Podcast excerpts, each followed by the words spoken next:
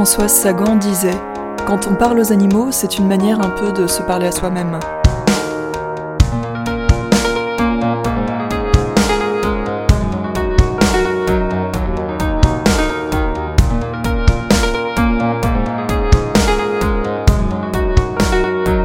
À part quand ils sont malades ou, qu'ils ont l'air euh, malheureux, qu'ils ont des crises de mélancolie, c'est ce qui leur arrive.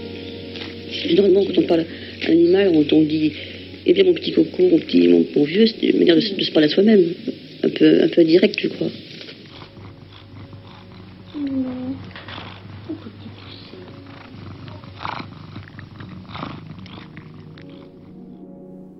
C'est qui C'est qui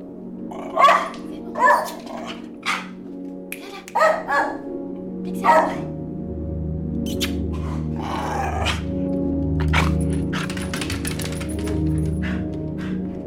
Babine.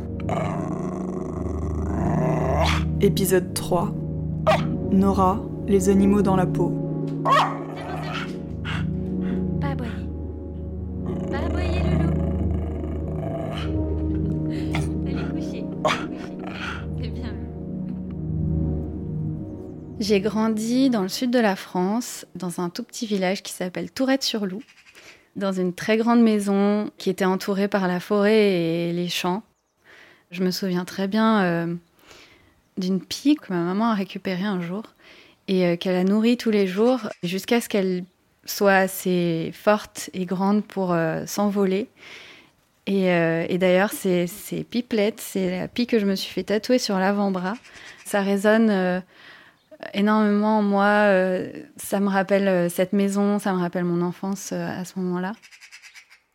J'ai perdu mon papa quand j'étais très jeune. Du coup, il avait, on a toujours vécu dans des maisons avec jardin et, on a toujours, dans la famille, été entouré d'animaux. Donc, on a toujours eu des chats, au plus loin que je me souvienne, des chiens et ensuite plein d'autres animaux parce qu'on avait la place. Et c'est vrai qu'en en, en parlant comme ça, d'ailleurs, euh, je me rends compte que dans beaucoup de familles, euh, d'avoir avoir des poules ou des lapins, ça, ça voulait dire euh, ben, qu'ils finissent dans une assiette, alors que ça n'a jamais été le cas chez nous. On n'a jamais mangé énormément d'animaux à la maison, alors euh, ça arrivait que de temps en temps on mange du poulet ou du poisson, mais c'était relativement rare. C'était surtout chez mes grands-parents où il y avait une, une sorte de culture euh, française euh, de la viande et des grands plats euh, français qu'on connaît tous en crème. Et je me souviens qu'un jour, il y avait un plat de viande sur la table et quelqu'un demande Ah, c'est très bon ce plat, qu'est-ce que c'est cette viande? Je ne reconnais pas. Et mes grands-parents répondent que c'est du lapin. Et j'ai réalisé à ce moment-là que j'étais en train de manger ben, un ami, en fait, parce que pour moi, les lapins, c'était mes animaux de compagnie. Et j'ai refusé évidemment de manger le reste de mon plat parce que parce qu'on ne mange pas ses amis. Et tout de suite, euh, mes grands-parents m'ont coupé m'ont dit mais non mais non c'est pas du lapin en fait c'est juste de la viande euh, c'est pas le même lapin euh, c'est pas vraiment du lapin en vrai c'est juste de la viande donc tu peux continuer à manger t'en fais pas depuis qu'on est tout jeune on, nous formate à ne pas trop réfléchir à ce qu'on mange et à faire cette à créer cette dissonance cognitive entre euh, l'animal euh, qu'on aime, qu'on apprécie, qu'on ne pourrait pas tuer, et euh, celui qu'on mange. Mais non seulement la famille, la culture, la publicité, le packaging, voir une vache en train de brouter de l'herbe sur un pack de lait. Énormément de personnes pensent qu'une vache, elle produit du lait de façon spontanée et naturelle, alors que bah, une vache, comme n'importe quel autre mammifère sur Terre, a besoin euh, d'être inséminée, euh, a besoin euh, de créer un petit, de faire un veau pour pouvoir lui donner du lait. Et ce veau, on l'enlève pour pouvoir garder ce lait pour les humains. Et ce veau est soit tué si c'est un mâle, soit, soit élevé pour être une vache laitière à son tour si c'est une femelle. Et donc, boire du lait, c'est aussi participer à ce système de mise à mort des animaux. Et cette réalité, elle est difficile à voir. Ça passe par euh, les animaux qu'on consomme pour leur viande, euh, comme les vaches, euh, les moutons à qui on coupe les queues, on lime les dents pour pour pas qu'ils se blessent entre eux quand ils sont collés les uns aux autres, aux poules dont on coupe les becs, etc., etc. Toute la société de consommation et tous les industriels des produits laitiers, de la viande, etc., font en sorte qu'on fasse pas trop le rapprochement nous-mêmes, quoi.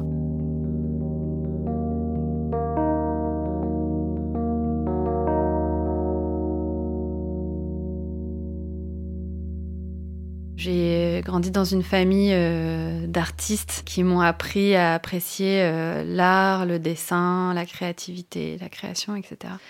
J'ai d'abord fait des études en graphisme. Euh, j'ai commencé à travailler ensuite dans des agences de communication et de publicité et de web. J'ai été directrice artiste, graphiste et puis directrice artistique dans ces agences. J'ai beaucoup travaillé pour euh, des marques de cosmétiques notamment. Et euh, un, jour, ma prise de conscience euh, environnementale m'a fait réaliser que j'avais pas forcément envie de continuer à faire vendre des produits de beauté, des, crèmes rajeunissantes. Et j'avais vraiment ce manque de création personnelle, de créativité plus libre. J'ai commencé à tatouer des amis et à me dire que finalement c'était génial et que j'avais envie d'en apprendre euh, plus. C'est comme ça que j'ai décidé de chercher euh, un apprentissage. Et dès que j'ai réussi à avoir une clientèle, euh, je me suis engouffrée là-dedans et j'ai passé tout mon temps à dessiner, à tatouer. Mon premier tatouage officiel, c'était en septembre d'il y a cinq ans. Euh, par contre, assez rapidement, j'ai voulu euh, avoir mon propre lieu dans lequel je me sentais euh, vraiment à l'aise et dans mon environnement. Et un an plus tard, j'ai créé Regard Noir, qui existe toujours aujourd'hui. On est en plein Paris, on est à Pigalle, dans un super lieu. Au fur et à mesure, une équipe s'est constituée de personnes qui ont aussi une une base euh, militante assez importante, je pense. C'est euh, d'ailleurs euh, aujourd'hui mes amis les plus proches. Et on essaye de propager ces bonnes ondes d'acceptation des autres. Ça passe aussi par, par tous les individus, en fait, les individus humains et les individus non humains. Aujourd'hui, je, je vends des, des dessins et une façon aussi de se réapproprier son corps, des choses, des histoires qui sont très personnelles. Et je suis plus en train de vendre des produits à des millions de personnes, quoi. Ça n'a plus, la, démarche n'a plus rien à voir. Alors ma petite machine. Quand on a commencé à me demander des portraits d'animaux, euh, j'ai trouvé ça vraiment euh, génial d'arriver à, à transcrire. Euh, l'expression et la personnalité euh, de l'animal en question sur le corps d'une personne. Et euh, souvent, ça avait euh, un lien avec soit un, souvenir, soit beaucoup une sorte de... T'es prête? De militantisme, en fait, pour, pour plein de personnes. J'ai tatoué des animaux de la ferme, j'ai tatoué des, des, orques ou des animaux marins sur énormément de de, personnes aussi parce que euh, il y a cette dimension de, de, protection euh, de la nature chez euh, énormément de mes clients et clientes. C'est un moment assez fort pour les personnes qui viennent pour ce genre de, de tatouage. notamment, j'ai une cliente qui, qui est venue se faire tatouer depuis l'Allemagne. Et elle est venue plusieurs fois parce que c'était vraiment un très très gros tatou qui venait prendre toutes les côtes, donc quasiment depuis l'aisselle jusqu'au début de la cuisse. Et elle voulait que je lui tatoue sa chèvre qu'elle avait eue quand elle était jeune et avec qui elle avait noué un lien très très fort. Et en fait, ça m'a vraiment beaucoup émue parce que quand je lui ai montré le dessin, euh, elle a fondu en larmes. Bon, à ce moment-là, j'ai pleuré aussi parce que c'était très fort comme moment. Euh, donc, je, chéris aussi ce métier euh, pour ça, pour pouvoir faire ressentir autant de choses euh, aux gens juste avec un dessin. La deuxième histoire que je voulais raconter, c'est euh, c'est une cliente que j'ai fini de tatouer il n'y a pas très longtemps. Je lui ai fait aussi une énorme pièce qui a pris vraiment beaucoup de temps euh, sur tout le devant, au-dessus et sous la poitrine. Et ça représente une famille d'orques. Ce pod d'orques qui ne contient plus que quatre individus aujourd'hui. Et ils ont tous, en fait, chaque orque a vraiment, pour nous, ça semble vraiment des détails, mais chaque inclinaison de nageoire dorsale, euh, chaque tache ou chaque euh, forme de corps, etc., est très particulière euh, et, c'est comme ça qu'on peut les reconnaître. Et la particularité de, ce pod, c'est qu'ils se nourrissent d'une sorte de poisson qui s'appelle le saumon chinook. Et c'est un poisson qui est en voie de disparition aujourd'hui parce qu'aux États-Unis et au Canada, ils ne peuvent plus remonter la rivière qui sont censés remonter naturellement parce que cette rivière est bloquée par euh, toute une, chaîne de barrages. Et donc ces poissons disparaissent et ces orques disparaissent euh, avec eux. Donc ce tatouage représentait euh, cette histoire-là.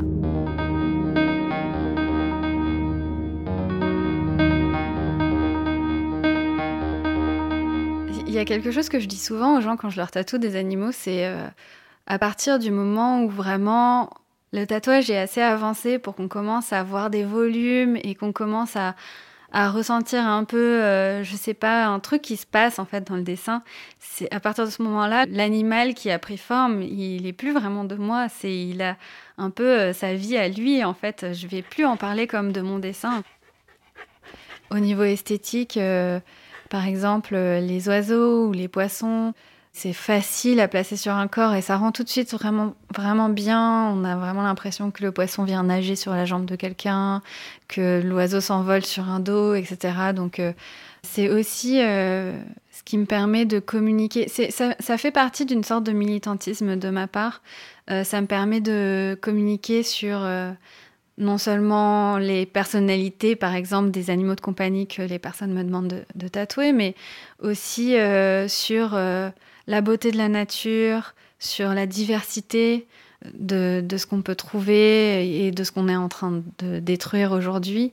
Et ça, c'est euh, une, partie aussi assez importante euh, dans mon travail, je trouve, et dans mon, positionnement sur ce que j'ai envie de tatouer, sur les sujets que je décide de choisir, etc. Pour moi, ça se traduit aussi beaucoup par euh, comment je vais communiquer sur les réseaux sociaux grâce à ma page Instagram de tatoueuse. Euh, mon nom de tatoueuse, c'est Nausicaa. J'ai une audience assez importante qui me permet de, m'exprimer sur les sujets qui me semblent importants, notamment le, le véganisme, l'antispécisme, mais aussi euh, par rapport au féminisme, euh, à l'antiracisme, à l'homophobie, etc.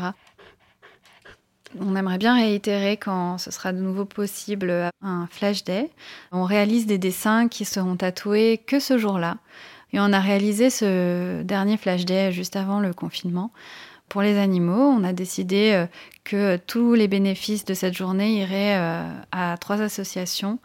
On a donné euh, à l'ASPAS, qui milite pour récupérer des espaces naturels en France pour les laisser à la nature et aux animaux.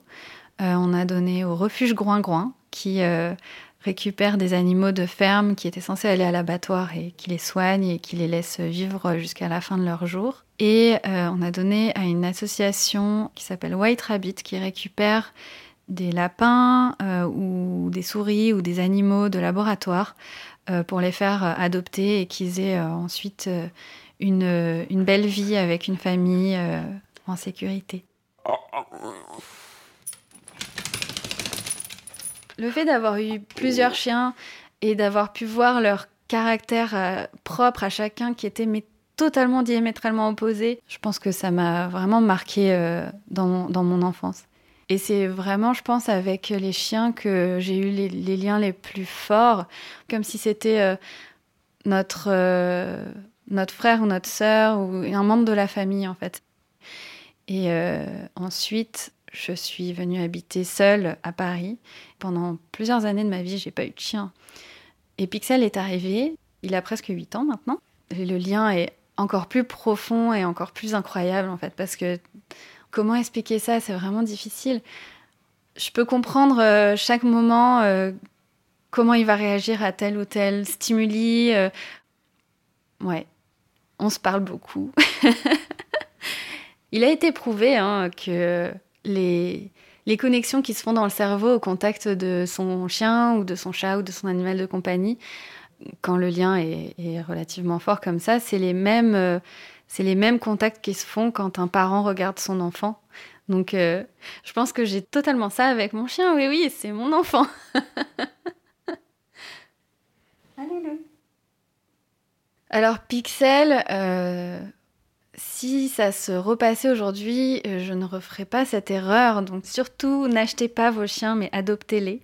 C'est un chien que j'ai eu euh, en animalerie, une animalerie qui a fermé depuis parce que c'était vraiment pas un endroit bien. Mais soit, je l'ai euh, trouvé là-bas, il était vraiment minuscule. C'était un tout petit pompon sur pattes, complètement surexcité, comme encore aujourd'hui. Je, savais que, je voulais cette race de chiens, c'est un Spitz. C'est des chiens qui sont très très attachés à leur maître et c'est vraiment ce dont j'avais envie.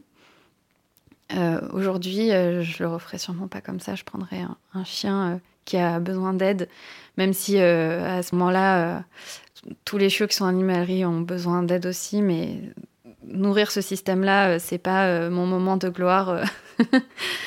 qu'il faudra retenir. Euh, mais d'ailleurs, euh, c'est terrible parce que quand j'étais pas vraiment au courant de comment ça se passait, mais j'avais quand même le pressentiment que c'était pas terrible non plus. Et en demandant euh, au personnel de l'animalerie d'où venaient leurs chiens, ils m'ont dit ah, nos chiens ils viennent de Belgique ou d'Allemagne. Et en fait, son passeport et je sais plus de quel pays, un autre pays de l'Est dans lequel ce genre de trafic euh, court toujours. Il est probablement né euh, dans une cave quelque part, euh, séparé de sa mère beaucoup trop tôt. il a probablement fait plusieurs heures de transport pour arriver jusqu'à Paris en passant par d'autres pays européens parce que c'est interdit en fait en France ce genre de pratique, mais ils n'ont aucune honte à mentir aux personnes qui viennent chercher un chien, etc. Quoi, histoire de, de juste les refourguer.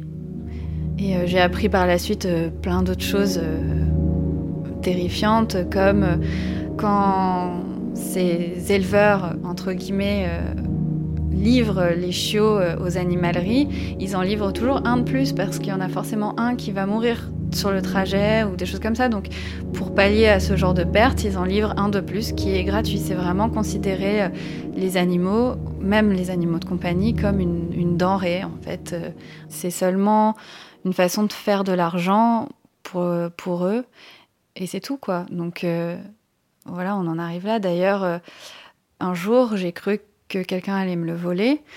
J'étais dans une gare en train d'attendre mon train et il y a une personne qui arrêtait pas de passer à côté de moi et de, regarder mon chien euh, et de repasser, de repasser. Au bout d'un moment, il s'est approché, il a soulevé mon chien pour voir si c'était un mâle ou une femelle, s'il était opéré ou pas.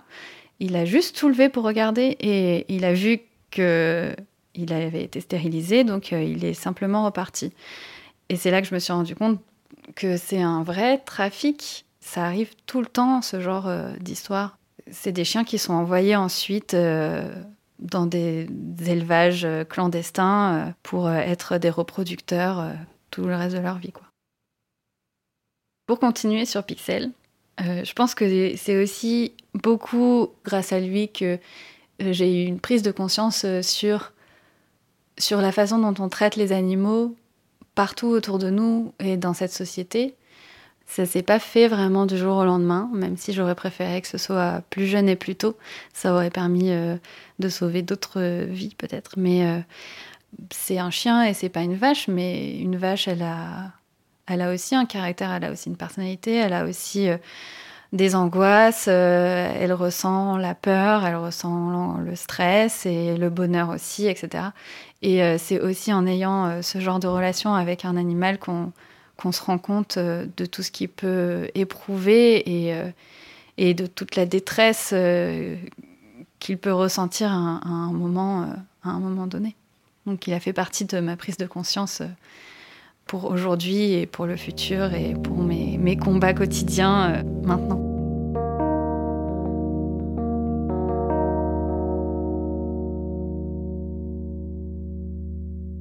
Il y a eu plein, plein d'autres facteurs, évidemment, hein, euh, plein d'autres euh, informations, documentaires, discussions, etc. Alors, il y a eu cette histoire sur les lapins, les chevaux, certains animaux que je ne voulais pas manger dès toute petite.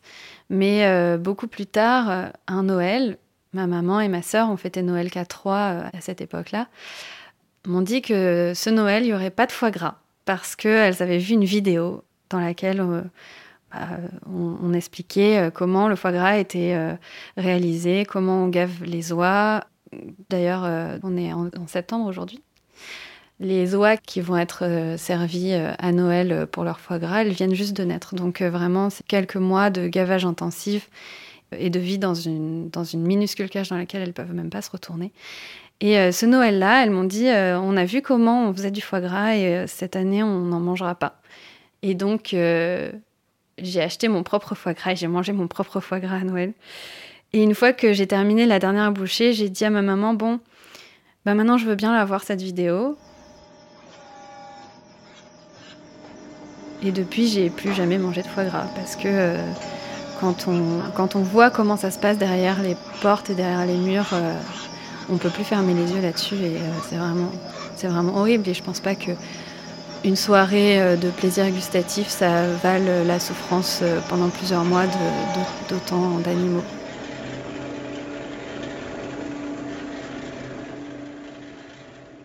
Aujourd'hui, j'ai 33 ans et donc cette, première euh, prise de conscience sur un aliment, ça a été dans ma vingtaine. quelques mois plus tard, ça a été vraiment juste une discussion euh, à, cette époque-là, euh, mon compagnon m'avait, euh, de l'époque, m'avait avait regardé aussi un reportage sur comment les animaux d'élevage sont traités, comment ça se passe dans un abattoir. Et on en a simplement parlé. Il m'a dit mais, mais en fait c'est horrible, c'est horrible comment ça se passe pour ces animaux. on ne devrait pas leur faire ça. Et, et à ce moment-là, j'ai pas eu besoin de regarder ce reportage en fait. Le simple fait d'en avoir discuté, ça m'a permis de, faire le lien entre, bah oui, un animal, il passe de vivant à mort à un moment, et, quelqu'un va doit le tuer, et il doit mourir, et il doit souffrir à ce moment-là. C'est pas un endormissement euh, tout calme, c'est pas un animal qui meurt de vieillesse, c'est un abattage. Et euh, à la suite de, de, cette discussion, je suis devenue pesco-végétarienne, ce qui signifie que je, je ne voulais plus manger de chair animale, mais que je continue à manger du poisson. Euh, ensuite, j'ai un peu euh, passé euh, la, période végétarienne, qui est de ne plus manger d'animaux du tout, pour passer directement au végétalisme, qui implique de ne plus consommer au niveau alimentaire en tout cas, d'animaux ni de ce qui vient des animaux, c'est-à-dire euh, les produits laitiers, donc euh, tout ce qui est lait, crème, beurre, les œufs et euh, le miel notamment. Et ensuite, le véganisme, c'est un peu plus large, c'est pas seulement alimentaire, c'est un mode de vie, on pourrait dire, qui est de ne plus consommer du tout de produits qui proviennent des animaux, c'est-à-dire au niveau de l'habillement, euh, donc plus de cuir, plus de fourrure, plus de laine, plus de doudoune en, plumes de d'oie ou de canard. Euh, dans les produits de beauté, essayer de trouver des produits de beauté qui ne sont pas testés sur les animaux, qui ne contiennent pas de produits animaux. ça, va très très loin. Les produits de beauté dans lesquels il y a soit des produits laitiers, soit de la lanoline parfois, donc c'est de la, laine euh, de mouton. Ça va aussi euh, dans euh, toutes les matières en latex qui contiennent de la caséine, donc de la protéine de lait. Ici, à Regard Noir, on fait très attention à tous les produits qu'on peut utiliser pendant une séance de tatouage. Quasiment toutes les encres françaises sont véganes. la nôtre l'est. On utilise des gants en nitrile, on utilise des produits pour euh, appliquer le stencil sur la peau. Donc le stencil, c'est ce qui va nous permettre d'avoir notre, euh, brouillon de dessin sur la peau avant de commencer à tatouer. Même le, stencil en soi peut être vegan ou ne pas être vegan. Euh, voilà,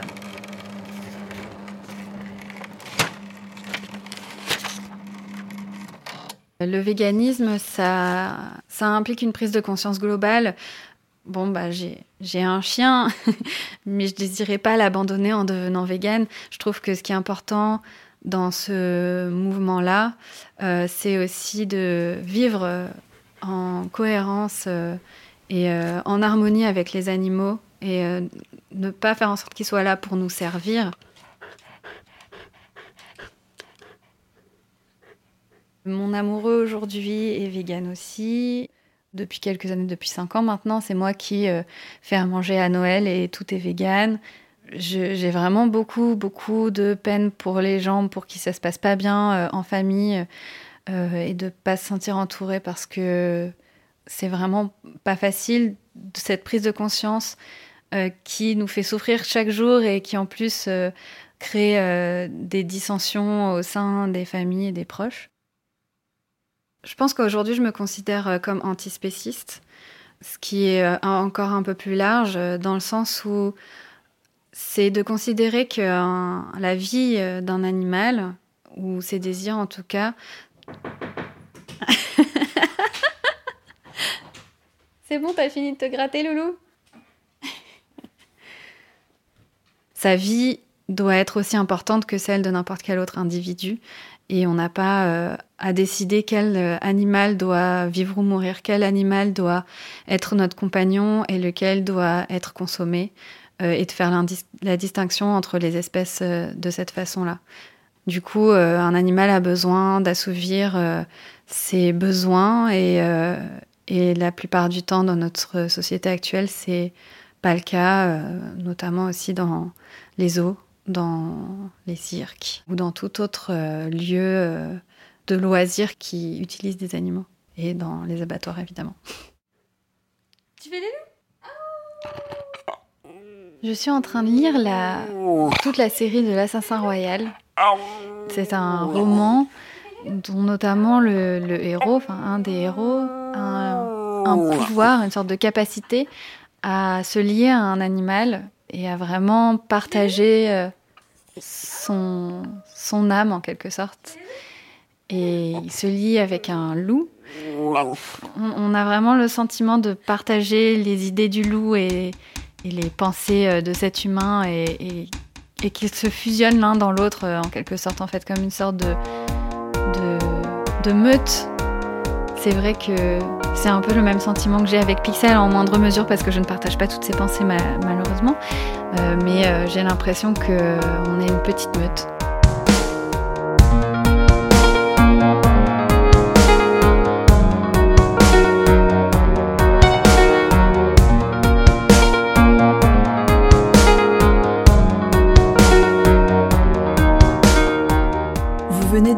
Troisième épisode de Babine.